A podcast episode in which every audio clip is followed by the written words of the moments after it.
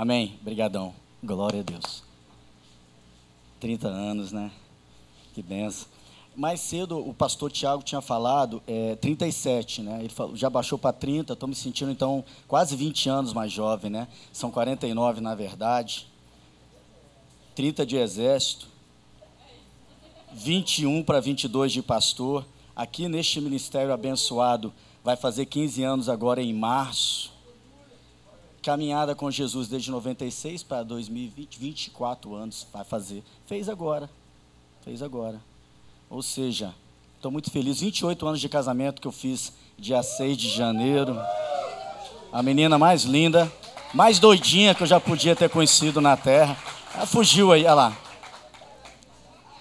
É a doidinha que recebe vocês lá na porta, lá do olhinho clarinho, aquela lá. Três filhos abençoados. Minha filha foi ordenada pastora agora em 29 de, de dezembro. Foi ordenada pastora aos 26 anos.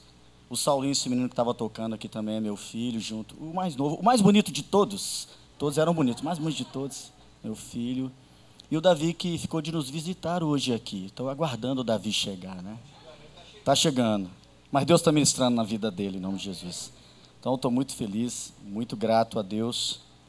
E a gente sabe que a idade vai chegando, a gente vai ficando um pouco mais maduro, mais sábio.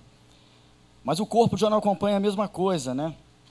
Então, se o corpo deste tabernáculo se desfizer, nós temos um tabernáculo novo da parte de Deus, pronto para nós, né? Mas ainda tenho muita vida pela frente, temos muita vida pela frente. E tem uma, algumas coisas que eu gostaria de compartilhar com os irmãos e irmãs esta noite aqui. Amém, queridos? É, é, é muito bom é, subir aqui. É, eu não sou um pregador, eu gosto de ensinar. Eu gosto de, de ter mais recursos para poder falar e ficar mais à vontade. A Karina sabe, ela fez escola de transformação agora, recente. É, muitos aqui sabem disso. E eu gosto de conversar com as pessoas. Mas eu recebi, como militar, eu recebi essa missão. Né, e agradeço muito a oportunidade, pastor, apóstolo é, é muito bom poder compartilhar com vocês. É, dentro da, da, música, das músicas que nós cantamos, tem uma que fala sobre dançar com Jesus e fala que ele é, envolve o teu braço na minha história. Eu senti que ele fez isso comigo. Ele envolveu o braço dele na minha história. Vindo de uma família disfuncional, com dez filhos, com muita dificuldade, com muita fome, com muita necessidade, é, comi comida junto com os porcos. Realmente, a comida dos porcos tinha algumas coisas que eram boas, eu pegava e comia. E aí, quando Deus me coloca aqui hoje, é, eu me lembro daquela passagem que diz que, que Deus ergue do pó o desvalido do monturo necessitado e o faz assentar ao lado dos príncipes. É o que eu estou aqui junto com príncipes e princesas de Jesus. Então, eu estou muito feliz. Glória a Deus. Vamos juntos, queridos. Vou te dar um pouquinho de trabalho aí. Quem é? É, é você, lindão? É, vamos abrir primeiro em. É, como é que é mesmo? Efésios 1, 17. Efésios 1,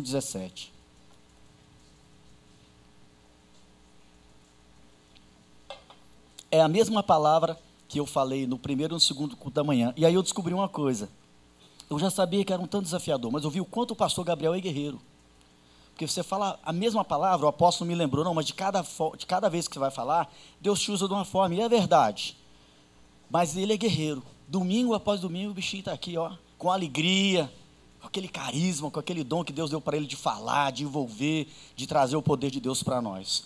Glória a Deus pela vida do nosso pastor. Peço que Deus, o Pai glorioso de nosso Senhor Jesus Cristo, lhes dê sabedoria espiritual e entendimento para que cresçam no conhecimento dele. Paulo estava falando para a igreja de Éfeso, Paulo estava falando para os Efésios, e ele tinha contado várias coisas antes, tinha mostrado para eles algumas coisas muito interessantes. Eu acho que de tudo que ele mostrou ali, eu destaco assim que ele diz que o Senhor já nos abençoou com toda sorte de bênçãos espirituais nas regiões celestiais em Cristo Jesus. Por intermédio da fé que você tem nele, você tem acesso às bênçãos que ele tem para você.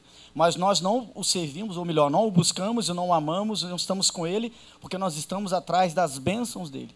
Porque a maior bênção que você pode ter na sua vida é você conhecer Jesus e você caminhar com Jesus. Amém? Então chega nesse momento, pode pular para o versículo próximo.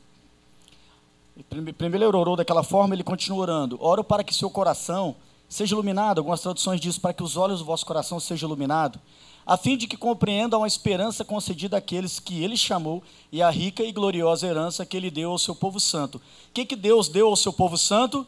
uma rica e gloriosa. Próximo, por favor.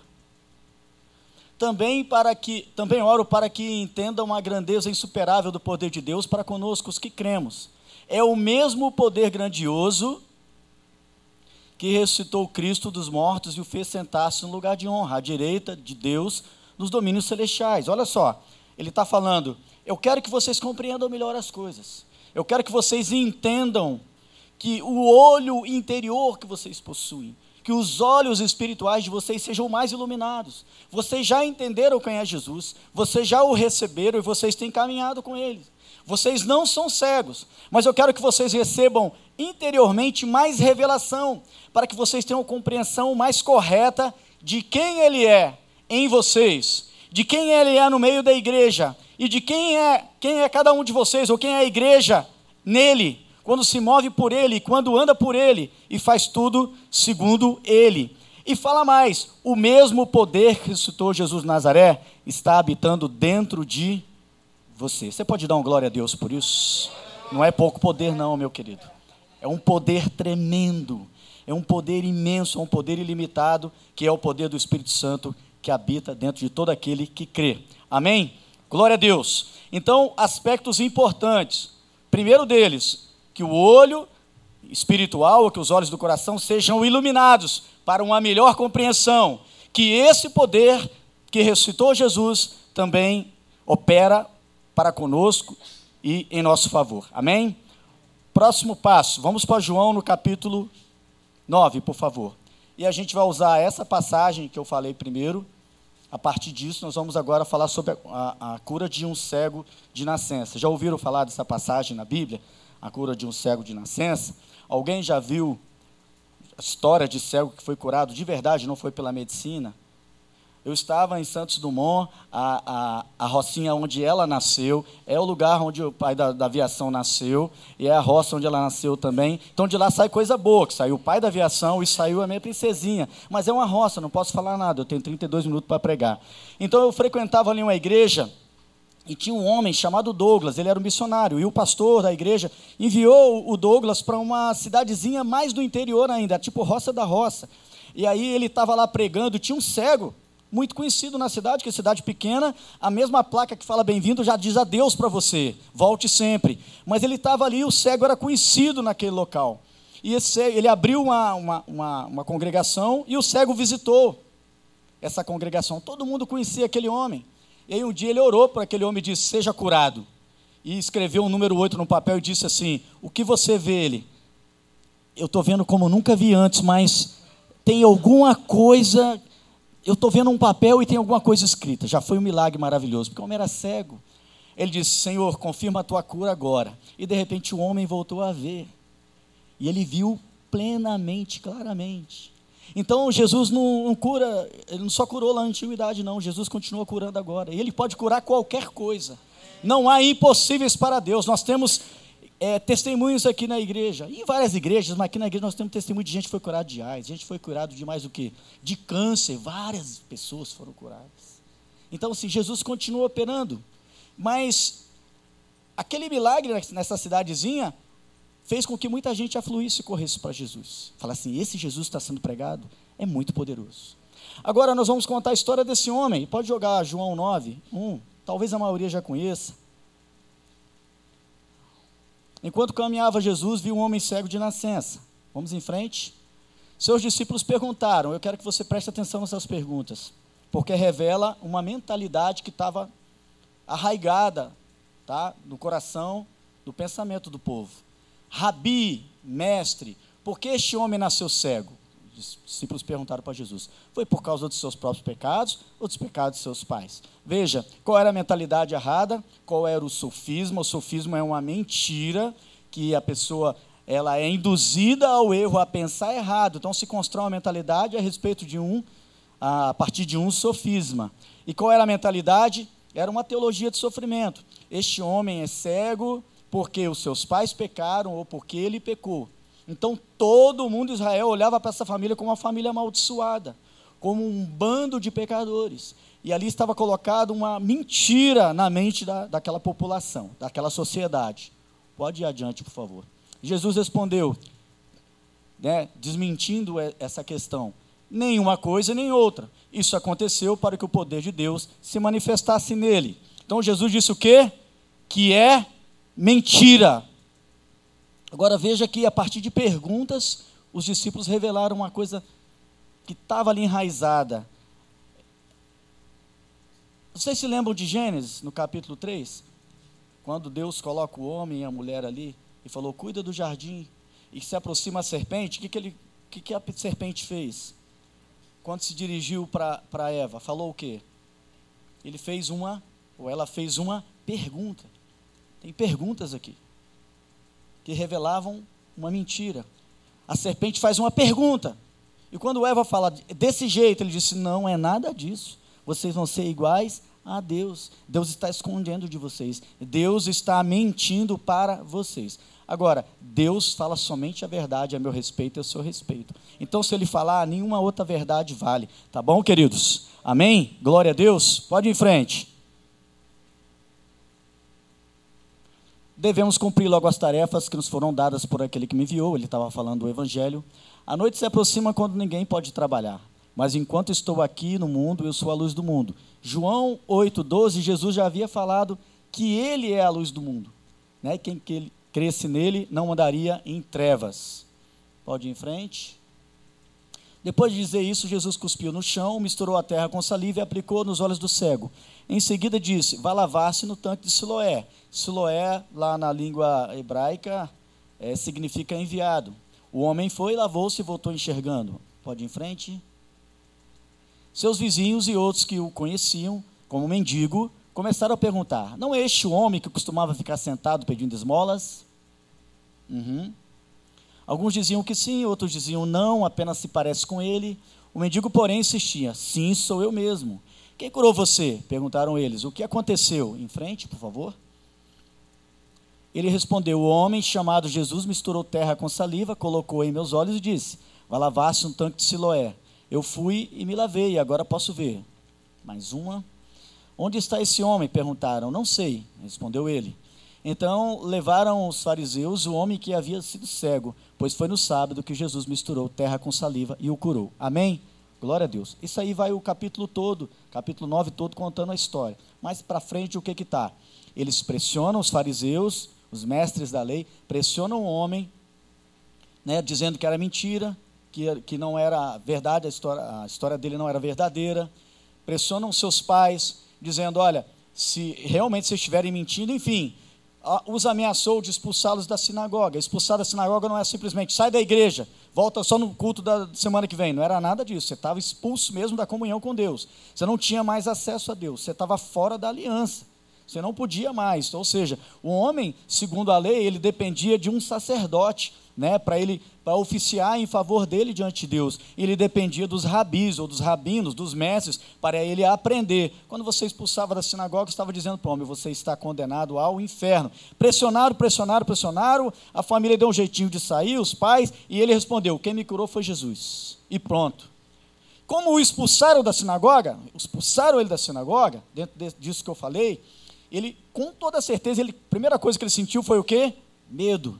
Porque ele disse: agora estou frito, eu fiquei, fiquei curado, mas eu não tenho mais agora acesso a Deus. Eu tinha os mestres, eu tinha os, os, sacerdotes que me oficiavam a meu favor. Então ele ficou com medo. E agora ele encontra Jesus, ou Jesus o encontra no meio do caminho, quando ele sai expulso da sinagoga. Jesus diz para ele o quê? Não tenha medo. Você crê no Filho do Homem? Ele disse: Quem é esse para que nele creia? E então Jesus falou: Sou eu mesmo. Ele disse: Eu creio no Senhor. Então, nós vemos uma, uma história muito interessante que, que, que, é colocada aqui, mas tem, um, tem algumas questões muito, muito, muito profundas que eu estava pensando, e estava orando, e estava escrevendo e anotando, e que eu trouxe nos dois cursos que eu quero falar para vocês hoje aqui.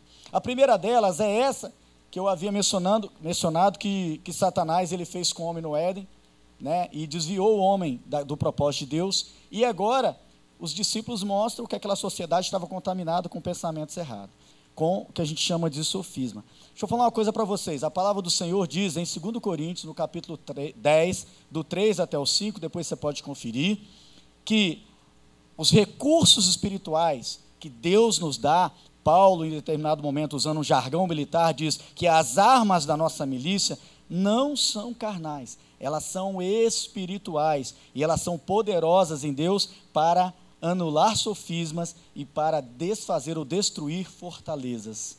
Então, que, que é um sofisma? Eu já havia falado, uma mentalidade errada. E essa mentalidade, quando ela se cristaliza na nossa vida, ela se torna uma fortaleza, uma fortaleza mental, espiritual. Na verdade, são mentiras. E o que a gente mais lida nessa sociedade pós-moderna, com todas essas características que tem aí, vocês leem, vocês o tempo todo estão muito informados, porque a nossa sociedade tem essa velocidade de informação, essa pós-verdade, em que uma uma mentira, quando tem uma carga emocional, independente de ser verdade ou não, as pessoas se apegam àquilo e escolhem definir lados, e amam aquele lado e brigam por aquilo e se polarizam em cima daquilo. Existem mentalidades que são forjadas desde a nossa concepção. O autor do livro ah, A Dama, Seu Amado, Seu Senhor, diz que nós nascemos com uma folhinha, Simone, canarinho, uma folhinha em branco. E aí você vai lançando aqui o quê? Informações. Muitas dessas informações não são verdadeiras, elas são mentirosas. E aí nós ficamos no presente com raízes do passado que estão falando muito mais alto do que Deus está falando de nós.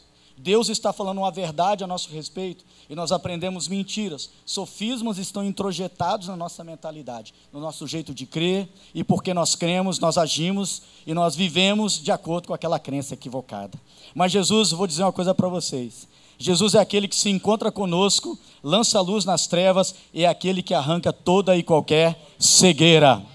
Porque senão nós vamos andar tateando. Coloca por favor Atos 17, versículo Atos 17, 26, por favor, querido. Vocês me ajudam muito. Fica fácil pregar desse jeito. Atos 17, 26. E vamos até o 28, se não me foge a memória. De um, está falando de Deus, de um só homem, Deus criou, ou ele criou, todas as nações da terra, tendo decidido de antemão onde se estabeleceriam e por quanto tempo. Seu propósito era que as nações buscassem a Deus e tateando, olha que palavra interessante. Talvez viessem encontrá-lo, embora ele não esteja longe de nenhum de nós. 28. Pois nele vivemos, nos movemos e existimos. Como disseram alguns de seus próprios poetas, somos descendência dele. Veja que coisa interessante. Então, quando o apóstolo estava lá em Atos dos Apóstolos, ele estava falando, ele estava pregando para uma multidão que não conhecia Jesus, ele estava usando essa figura do cego que sai tateando. Você já acordou no meio do escuro e não queria despertar ninguém, ou você estava no lugar onde acabou a luz, ou você já estava, sei lá, num acampamento, alguma coisa que era breu total, e você sai tateando, e às vezes você acerta o dedinho, mas enfim, não deu tempo de você pegar a vela, a lanterna não tinha luz de emergência, e você ficou no escuro. Como ruim, quão ruim é, como é péssimo. Queridos, eu sou míope, se eu tirar aqui, eu já começo a dar problema, eu já não consigo identificar mais as pessoas. É horrível isso, eu detesto óculos, mas eu sou obrigado a usar. Agora você imagina o cego, como ele fica limitado. Quando Jesus encontra esse homem, ele impacta a história deste homem. Ele faz pelo menos três coisas poderosas na vida deste homem. Primeiro, um milagre físico. Ele volta a enxergar. Amém? Glória a Deus. Aquele mesmo Jesus opera da mesma forma. O mesmo poder que operava por intermédio de Jesus continua operando no nosso meio por intermédio do Espírito Santo de Deus. Houve uma cura física. A outra coisa que aconteceu foi que este homem também ele teve agora a possibilidade de enxergar a salvação. Ele também foi salvo quando Jesus perguntou: Você crê? Ele diz: Eu também creio. Então ele não foi curado só de uma cegueira física, mas também de uma cegueira espiritual. Ele vivia em trevas por uma religião que o aprisionava e o condenava e o mandava ao inferno. E criava um monte de regra que ele não conseguia cumprir. Terceira coisa que aconteceu, além dele ser curado fisicamente, ser curado espiritualmente, ter o seu espírito ressuscitado, ativado pelo Espírito Santo, por Jesus. A terceira coisa é que ele mudou de status social. Ele era mendigo, porque ele não enxergava, além de ser tratado de qualquer maneira, escorraçado, porque ele era um pecador, a sua família era pecadora, ele também não tinha como trabalhar. Agora, a cura que Jesus trouxe para ele em todos os níveis, restaurou tanto a vida dele, redimiu tanto a história dele, que ele podia trabalhar. Isso fez com que ele pudesse, tivesse a possibilidade de ascender socialmente. Jesus é aquele que envolve o seu braço em toda a nossa história e redime toda e qualquer situação. Nós não precisamos ficar como cegos, tateando, tentando encontrar algo que já está dentro de nós, ele já derramou em nós o Espírito Santo dele. Glória a Deus por isso, amém? Vale um aplauso a Jesus para me tomar água aqui. Agora, existem coisas que você acredita que não são verdadeiras. Eu descobri algumas coisas em mim, mandei elas embora, aí a gente descobre outras. O livro Ascensão e Queda de Adão e Eva, o escritor, ele é um crítico de Shakespeare e ele é uma pessoa assim considerada um intelectual de, de alto nível. E ele conta, eu só li o primeiro capítulo, depois do primeiro capítulo falei, já acabou para mim, já está suficiente. Tem coisa que eu, eu amo leitura. Se eu passar um dia sem ler, é como se estivesse faltando comida para mim, a Luz sabe disso. Mas tem livro que eu pego, começo a ler, e eu leio o livro, não só o livro cristão, o livro, livro secular. Eu sou muito eclético para a leitura. Então, assim, mas tem livro que não te chama tanta atenção. O título me chamou a atenção, mas quando comecei a ler, ele conta essa história, não foi só por causa da história, mas pelo que tem adiante. Ele tenta desmistificar a ideia de Deus na vida das pessoas. Né? Nós temos alguns, algumas pessoas que se converteram aqui na igreja que eram ateus. Nós temos testemunhos de ateus convertidos aqui. E eu não estou falando contra, eu leria, mas não me agradou, a, a, a, leitura não era legal, ela não era saborosa. E ele conta assim, que ele foi criado é, por seus pais, e ele estava lá na, na sinagoga, e o pai dele ensinou dois pequenininhos assim, ó. Quando o rabino for orar, eu não estou falando mal do judaísmo, não estou falando mal de religião nenhuma, estou falando de uma mentalidade que colocaram na cabeça dele. Tá ok? Beleza?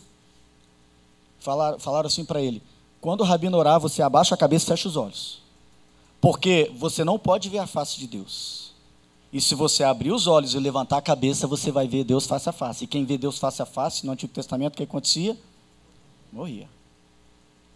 E aí ele foi criado naquilo e acreditava e ficava com medo quando o rabino orava. E aí foi crescendo, crescendo, chegou um dia que ele falou assim: vou desafiar. Primeiro vou abrir os olhos.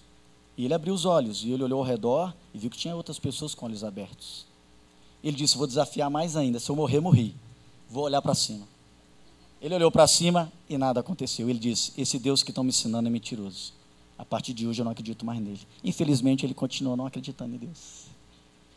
Você tem um exemplo, parece uma coisa desmedida, assim. Que exagero. Esse cara, só por causa disso, ele não quis mais saber de Deus. É uma mentira. Você fala mentiras a respeito de Deus? Quantas mentiras foram contadas a respeito de Deus? Esse Deus que ensinaram aqui para os discípulos, eles ouviam em todo lugar. Esse Deus era um Deus punitivo, vingativo, que só queria matar. Aquela figura do Zeus, do Deus grego, que ficava com raio na mão, onde é que está o próximo agora? Ah, você vacilou. Toma ali o raio na cabeça. Era isso. Era isso que eles viviam. Isso é péssimo. Isso é ruim demais. Jesus ele vem e muda tudo. Jesus ele vem e impacta a vida daquele homem, ele deixa uns sinais claros para nós. Jesus ele gosta de nos encontrar. Jesus ele gosta de nos fazer enxergar. E talvez alguns de nós, e eu estou no meio, estejamos com a visão míope a respeito de algumas coisas na vida. A gente não está enxergando claramente. Talvez a gente esteja desse jeito aqui, eu sei que, que é Elisete porque eu falei com ela mais cedo. Senão não ia saber quem era. Alguém chegou lá na porta, quem é? O Jonatas. É por causa da camisa que eu te reconheci. Já tive os três cultos, mas você não estava com a mesma camisa não. Né? Amém. Serei curado. Eu creio que Jesus cura. Já fiz, pedi várias vezes para ser curado. Não fui. Apro... Faça o Senhor que Ele aprover na minha vida. Pelo menos Ele criou óculos para mim, né? através da sabedoria humana. É glória a Deus. Mas você entende o que eu quero dizer? Tem jeito, tem formas de pensar na sua relação consigo mesmo, na sua relação com, às vezes, com seu cônjuge, com seus filhos, com seus pais. É, essas questões às vezes são colocadas de tal forma que você cria sofismas na sua mente, no seu coração, e vive a partir deles. Jesus quer tirar toda a distorção, toda a miopia. Jesus quer acabar com tudo isso.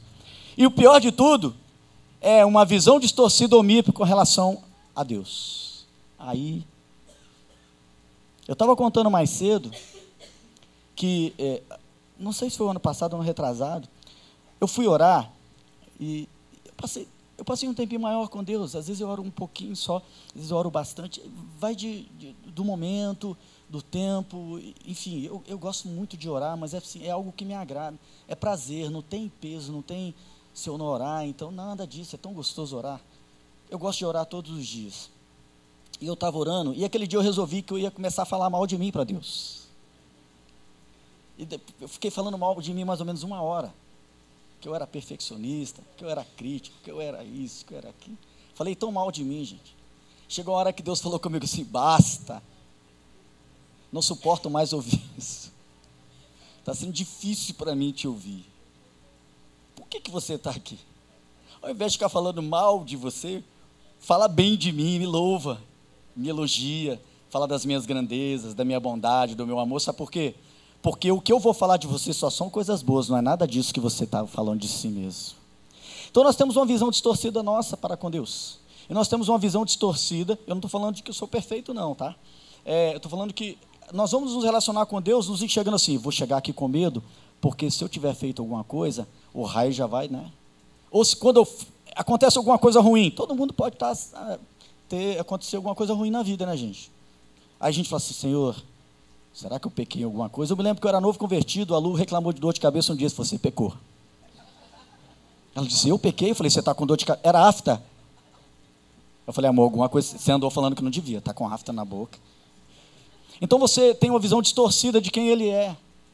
Se você tem uma visão distorcida de quem é seu pai, querido, como você vai chegar diante dele pensando que você é filho? Eu estava pedindo uma pessoa para mandar para mim quem ela era. E depois pedi que ela respondesse quem era Deus para ela. E ela respondeu, tudo direitinho, as, as taref, a tarefinha que eu passei. Eu falei assim: é muito interessante como você vê Deus. Você, para você, você é servo, você não é filho. Ele disse: Não, é assim mais que eu vejo Deus mesmo. Eu falei: Beleza, cara. Você pode servir à vontade, pode servir à vontade, mas você não é servo, você é filho. Saia dessa posição de servo para uma posição de filho. Você vai contemplar melhor a bondade de Deus, você vai enxergar melhor quem você é. Você vai entender do que Deus está te chamando. E quando Ele olha para você, Ele diz que você não é mais escravo, que você não é servo, que você é filho de Deus. Primeiro João diz, talvez no capítulo 3, veja com grande amor nos concedeu o Pai, a ponto de sermos chamados filhos de Deus. Primeiro ponto era esse, vamos para o segundo. Jesus, 12 minutos. A culpa é minha, eu falo para Chuchu. Pessoal, você imagina você cego e agora vem um homem, caca barro na sua, nos seus olhos. Você ia ficar feliz com isso? Não, e o barro foi feito ainda de saliva. Quem é esse doido que, além de eu estar cego, agora eu estou saindo pulando, que está tudo queimando, eu não é? Jesus fez, saliva, fez lodo, fez barro com a saliva e passou no homem. E disse: vai lá no no tanque de Siloé se lavar. Agora veja bem, eu quero pegar essa parte do barro que Jesus fez e quero voltar com vocês lá para Gênesis, no capítulo 1, versículo 26, onde houve uma decisão solene da parte do Pai, do Filho e do Espírito Santo, que ele diz: façamos o homem conforme a nossa imagem e a nossa semelhança. Ele vai discorrendo e depois ele fala assim: que caiu uma neblina sobre toda a terra. Ou seja, toda a terra estava molhada. E diz: Deus tomou do pó da terra, não era o pó mesmo seco, tomou da terra e fez o bonequinho, fez Adão. Foi ou não foi? Está escrito assim: um homem feito barro. Então Jesus estava falando assim, agora nesse momento. Vamos remeter lá a Gênesis, tá ok? Eu estou colocando barro no barro. Quando Deus fez o homem, que estava lá o barro prontinho, o homem se levantou e saiu falando, vivendo. Ele foi ativado, os seus sentidos, seu espírito foi ativado quando Deus fez isso? Fez o homem de barro? Foi assim? Não, Deus teve que fazer o quê? Soprou nele o fôlego de vida e o homem se tornou alma vivente. Jesus disse para aquele homem agora cego, voltando para essa passagem, passou o barro, o homem foi curado. Jesus estava dizendo em outras palavras: se você pegar barro e colocar no barro, nada muda. Nada é transformado. O barro não muda o barro. Muda? Agora, quando o homem vai até o tanque de Siloé, Siloé significa enviado, eu já chego lá, e lava o rosto, aí ele é curado completamente. Que coisa tremenda, que coisa maravilhosa. Barro do barro não muda nada. Nada. Eu conversava mais cedo aqui com uma pessoa, uma pessoa muito querida, e a gente estava falando sobre cirurgia plástica, né? E é muito legal, a gente gosta de se cuidar. A gente, todo mundo tem aqui uma autoestima, alguns mais para baixo, outros mais para cima. Se bem que o que Deus está dizendo de você é que você é lindo, que você é linda, que você é perfeita. Mas nós gostamos de nos cuidar, nós gostamos daquela historinha de espelho, espelho meu, e o espelho que a gente está usando, às vezes não é o correto, porque o espelho que a Bíblia diz para a gente usar, vai aparecer a imagem de Jesus, e você vai se conformando com aquela imagem, amém? É isso aí. Mas a gente estava conversando e é muito interessante. A gente gosta de ter um corpo legal, de ficar né, todo bonito. Então, por exemplo, a, a orelhinha, né, é, que poderia ficar menos diabando, mas não tem jeito assim. Deus me fez desse jeito. Você acha que você tem algum defeito de, de nascença que está em você? Aquele homem sofria com tudo isso e às vezes nós nos preocupamos com questões que estão em nós, mas não só físicas, também emocionais, também espirituais. Mas eu vou dizer uma coisa para vocês: o barro não cura, não transforma e não muda o barro. Então, se você está com um problema no seu casamento, não adianta, você pode usar todos os recursos dessa terra, e eu vou dizer, use mesmo. Use mesmo. Mas não fica só nessa, porque o barro não muda o barro, vai até o enviado que é Jesus. Se você está com sérios problemas financeiros, olha, eu estou dizendo que Deus vai fazer um milagre na sua vida, como Ele tem feito na minha há muito tempo. Se você está com um problema sério de autoestima, de você olhar ruim para você mesmo, de depressão, de qualquer coisa, olha, eu já fui alvo, dessa, já fui vítima disso aí. Você pode usar todos os recursos dessa terra. Você pode tentar solucionar a sua vida, os seus vazios de qualquer maneira. Você pode usar qualquer coisa, você pode viajar o mundo todo, você pode comprar os melhores carros, você pode ter as melhores roupas, você pode ter os melhores amigos, você pode fazer qualquer coisa, mas vai ser somente barro no barro, não vai curar você. Agora, quando você, mesmo tendo acesso a esses recursos, você vai até o enviado, ele arranca a tua cegueira, ele cura a tua vida e cura o teu coração. Se é para ele, pode ser direito. Barro no barro não muda nada, não. É tipo assim: uma pessoa está sufocando, vamos supor. Uma pessoa está sufocando, uma pessoa está engasgada, ela está engasgada. Chega aqui, por favor, amor, rapidinho, rapidaço. Rapidaço. Tá, ela está engasgando. Vamos supor que ela está em casa. Não é verdade o que eu vou, o que eu vou falar agora, não é verdade, tá? Tá todo mundo lá em casa sentado à mesa. Os meninos, vamos supor que os meninos tivessem mais ou menos 4, 5 anos. E ela engasga em determinado momento. Tem a pessoa que está mais próxima dela e ela engasga, certo? Vamos supor que a pessoa mais próxima dela fosse o Saulinho, certo? E eu disse, Saulinho, socorra sua mãe. Vamos supor que fosse verdade isso. E ele vem e começa a apertar o pescoço dela. Obrigado. Vamos supor que fosse verdade, não é verdade. Ela está engasgada. Se você colocar a mão no pescoço, ela vai morrer. É mais barro no barro. Não é verdade isso que eu contei. Eu estou querendo dizer que existe uma solução para cada questão. Existe uma resposta. E a resposta nunca vai estar no barro. A resposta vai estar sempre em Jesus.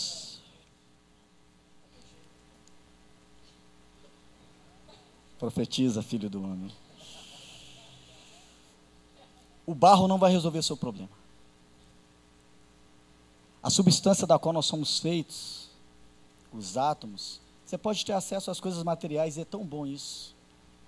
Gente, você comer lavagem, comer resto de porco é ruim demais. Você passar fome é ruim demais. Estar tá na posição que eu estou hoje é uma bênção muito grande. Eu acho que é isso que Deus tem para todo mundo. Deus não se agrada de miséria, de ruína, de destruição, não. De jeito nenhum. Deus não se agrada de ver corações deprimidos, casamentos desfeitos, as pessoas desistindo da vida. Deus não se agrada disso, não. A Bíblia diz que Ele nos promete vida abundante. Essa vida do grego é zoe, que é uma vida plena, completa. Ok? Amém? Muito bem. Tenho seis minutos para falar tudo isso. Nós temos muitos testemunhos para contar, né? Mas enquanto aquele primeiro homem era um espírito, desculpa, uma alma vivente, Jesus ele vem e ele é um espírito vivificante, está em 1 Coríntios isso, tá? Então, onde Jesus chega, ele vivifica você. O que é, que é vivificar? É trazer vida. Existe alguma área da sua vida onde precisa de mais vida? Existe alguma área da sua vida onde a sua visão está distorcida, você está tipo eu assim, míope? Pode ser você consigo mesmo, você com os seus relacionamentos? Eu não sei o que pode ser, mas você sabe. Você sabe. Uma coisa é certa. Hoje, Jesus encontrou você. Jesus te encontrou. A última parte agora, queridos, não tenho muito mais tempo. O tanque de Siloé. Vocês viram aqui que Siloé significa enviado. Certo? Enviado. Agora é muito interessante que a palavra Siloé ela vem lá do hebraico. Certo? OK. Então, o homem sai daquela condição de cegueira quando ele vai até o tanque de Siloé. Todo mundo viu isso. Para a gente finalizar agora, você sabia que Jesus, ele é chamado em Hebreus no capítulo 3 de apóstolo e sumo sacerdote da nossa confissão? Enquanto no Antigo Testamento, e aquele homem cego temia por isso, ele precisava de um sacerdote para oficiar em favor dele. Agora a Bíblia está dizendo que Jesus é o apóstolo e é o sumo sacerdote da nossa confissão. A palavra apóstolo do grego apostoleu significa o enviado. Então o, Siloé que está ali está falando na verdade de Jesus, não está falando de um tanque de água. Está falando que você pode ter barro à vontade nos seus olhos, mas enquanto você não vai até o apóstolo e sumo sacerdote da, da sua confissão, você não é curado, você não é restaurado, você não é vivificado. E enquanto aquele homem precisava e temia, e ele temeu, porque ele não teria mais um sacerdote em favor dele, Jesus o encontra e disse: Não tenha medo, porque você me encontrou. Você, querido, querida, tem livre acesso à presença de Deus. Livre acesso. É, por favor, meu querido. Para a gente finalizar, Hebreus 10, 19 e 20. Livre acesso. Eu, eu amo o apóstolo. Ele me acompanha há cerca de 15 anos. Eu compartilhei e compartilho com ele coisas muito importantes na minha vida. Mas eu não fico ligando para ele o tempo todo. Apóstolo, é, eu vou aqui é, fazer uma tarefa, senhor pode orar por mim? Apóstolo, é, eu vou comprar uma roupa aqui, que o Espírito Santo me ilumine, senhor pode orar por mim? Você imagina agora o, o, o coitado. Rapaz, quando ele vê a ligação assim, Saulo, ele fala assim.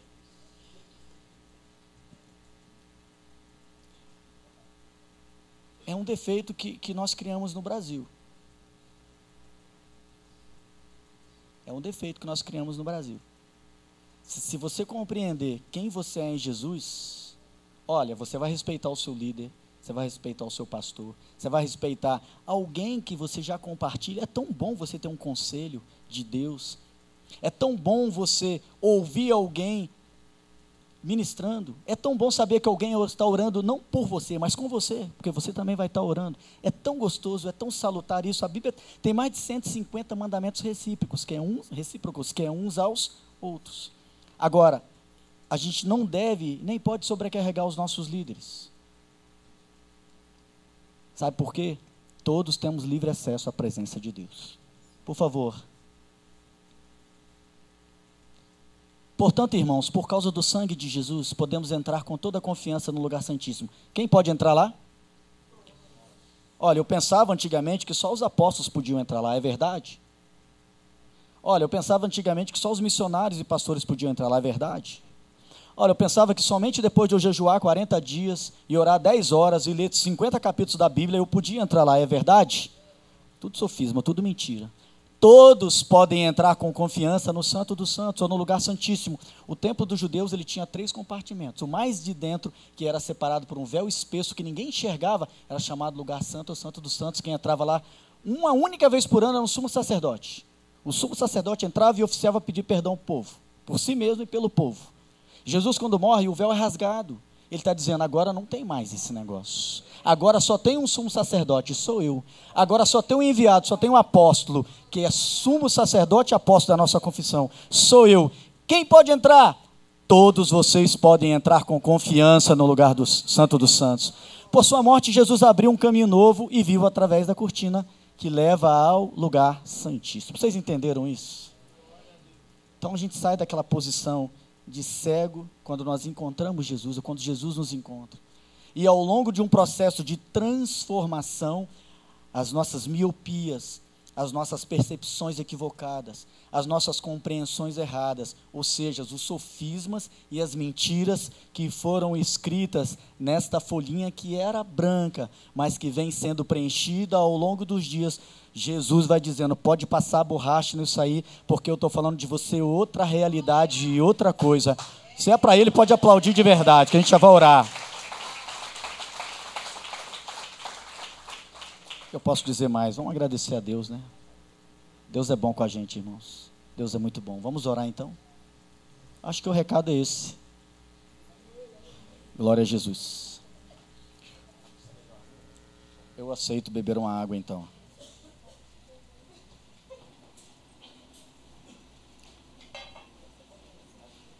Não, obrigado. Meus lindões, minhas lindonas, é, essa passagem essa passagem bíblica que eu quero que você leve para essa semana e para os próximos, para a sua vida como um todo, ela não é outra mensagem senão aquela de que Jesus pode realizar todo e qualquer milagre na sua vida, de que Jesus pode redimir sua história, de que a luz do mundo, a verdadeira luz que ilumina todo homem, chegou para você. E de que mesmo em percepções que não são as melhores que você possa ter a respeito da vida ou da sua relação com Deus, que você pode abandonar isso e deixar com que o Espírito Santo te guie a toda a verdade. E parar de tatear para tentar encontrar Deus. Porque se você crê, Ele habita dentro de você. Se você não crê, creia hoje, porque a partir do momento que você crê, Ele vai passar a habitar dentro de você. Apenas ative todos os dias a mente de Cristo que foi dada a você. Ative todos os dias os dons e o poder do Espírito que Ele já entregou a você.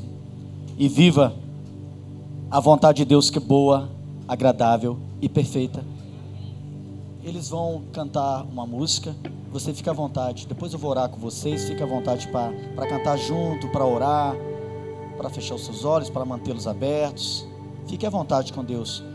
Aquieta a sua mente, aquieta o seu coração aquieta sua alma, como o salmista disse: Fiz calar e sossegar a minha alma, como uma criança, como um bebê no colo da sua ama, assim é a minha alma para contigo, ó Deus. Então respira fundo, deixa o Espírito Santo ministrar aí, deixa ele falar contigo. Deixa ele quebrar aquilo que tem que quebrar, edificar o que precisa ser edificado, restaurar o que precisa ser restaurado, redimir, operar conforme a soberana vontade dele e o poder que citou Jesus dentre os mortos.